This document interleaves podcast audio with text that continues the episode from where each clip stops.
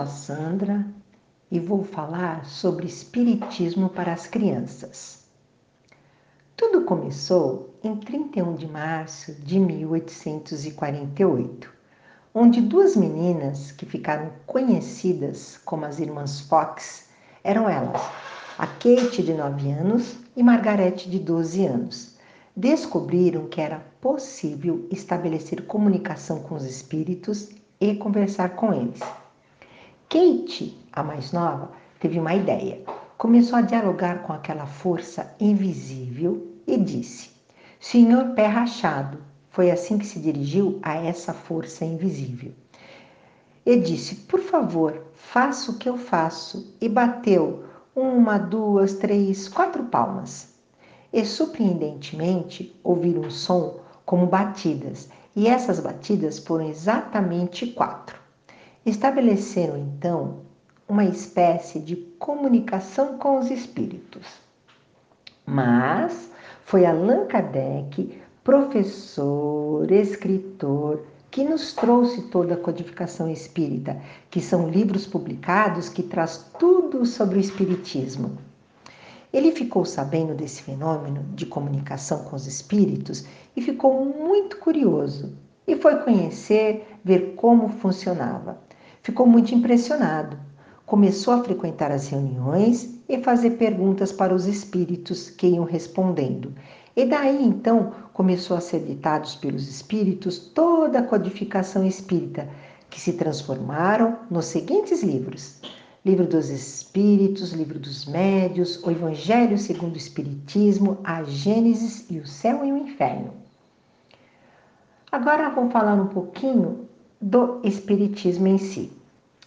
Começando por Jesus, é Filho de Deus, é nosso irmão, governador do nosso planeta Terra, é o modelo mais perfeito que Deus enviou à Terra para, para nos ensinar importantes lições de amor e de paz. Todos nós somos espíritos criados por Deus e sempre vamos existir, ou seja, o espírito é eterno. Podemos descrever o espírito como uma luz, um clarão, uma chama. Quando nascemos, iniciamos uma nova experiência no mundo físico, que é a Terra, e chamamos isso de reencarnação. E nesse momento em que nascemos é onde acontece a união do espírito com o nosso corpo físico. O período em que estamos nesse corpo físico, ou seja, Desde o ventre de nossa mãe, a vida é um presente de Deus e deve ser respeitada e muito valorizada. Nosso corpo físico nos foi dado por Deus para que possamos aprender novas lições na vida e precisamos cuidar muito bem desse corpo. E como fazer isso? Nos alimentando bem, comendo comidas saudáveis, a higiene, o sono, os bons pensamentos e as boas atitudes tudo isso são muito importantes para que o corpo se mantenha saudável ao longo de toda a reencarnação. Todos nós reencarnamos, ou seja, nascemos novamente para evoluir, isto é, para nos tornarmos pessoas de bem e melhorarmos a cada dia. Isso significa que é importante estudarmos e sermos inteligentes, mas é fundamental utilizarmos toda a nossa inteligência para o bem, evolução moral, que é o caráter e ter bom comportamento. O amor é o sentimento mais importante que existe e foi vivenciado e ensinado por Jesus, que nos trouxe as seguintes palavras: amar a Deus sobre todas as coisas e ao próximo como a si mesmo. Jesus também nos ensinou importantes virtudes para sermos mais felizes que são perdoar, cultivar amizade, ter fé, ser humilde, ser grato, ser justo e principalmente fazer o bem, a caridade para o nosso próximo. Para vivermos essas virtudes, Jesus nos deu uma dica preciosa: fazer ao outro o que gostaríamos que o outro nos fizesse.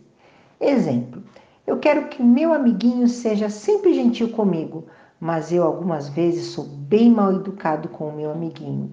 Aí está a máxima de Jesus.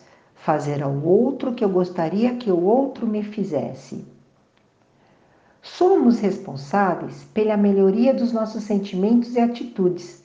Para isso, temos o livre arbítrio, ou seja, nossa liberdade para escolher os comportamentos e caminhos, mas sempre responderemos pelas consequências de nossas escolhas, obedecendo à lei de causa e efeito.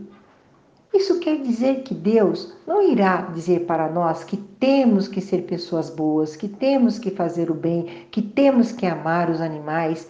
Quem vai decidir isso somos nós mesmos, pois somos livres e temos o livre-arbítrio para escolher. Assim como podemos escolher sermos pessoas má, por exemplo, judiar dos animais, maltratar idosos, ser mal criados com os pais, desrespeitar os professores, quem escolhe somos nós mesmos. Mas existe a lei de causa e efeito, que aos olhos de Deus nada fica impune. E tudo e tudo que fazemos volta para nós mesmos. Por isso que precisamos ser bons e amar o nosso próximo. Podemos reencarnar, ou seja, nascer várias vezes para aprendermos a ser pessoas de bem, exercitando bons sentimentos e realizando boas ações. Quando nós morremos, chamamos de desencarnação. Ocorre quando o espírito se desliga do corpo e retorna ao mundo espiritual. O corpo é enterrado ou cremado e se transforma em pó, e nosso espírito volta para o mundo espiritual. Pessoas que fazem o bem são encaminhadas para lugares bonitos do plano espiritual para continuar aprendendo, trabalhando e conversando com os amigos e familiares. Existem espíritos desencarnados, ou seja, que estão fora do corpo físico e que moram no plano espiritual. Muitos são espíritos bons que estão sempre prontos para ajudar e nos proteger. Alguns ainda são espíritos infelizes que escolheram caminhos errados e necessitam da nossa prece para se tornarem melhores. Podemos nos comunicar com Deus, Jesus e com bons espíritos por meio da prece, pela prece, podemos agradecer por tudo que temos e pedir algo especial ou dedicar a nossa alegria por parte da criação divina. Todas as preces, quando feitas de forma sincera, com o coração, são ouvidas e atendidas, mesmo que a resposta seja às vezes diferente da que pedimos. Deus sempre falará o melhor para o nosso crescimento. Jesus ensinou a prece do Pai Nosso, uma importante e bonita oração. A mediunidade é a faculdade que todas as pessoas têm para se comunicar, principalmente com os desencarnados. Em algumas pessoas, essa faculdade é mais desenvolvida e deve ser bem estudada, educada, orientada e trabalhada nos centros espíritas.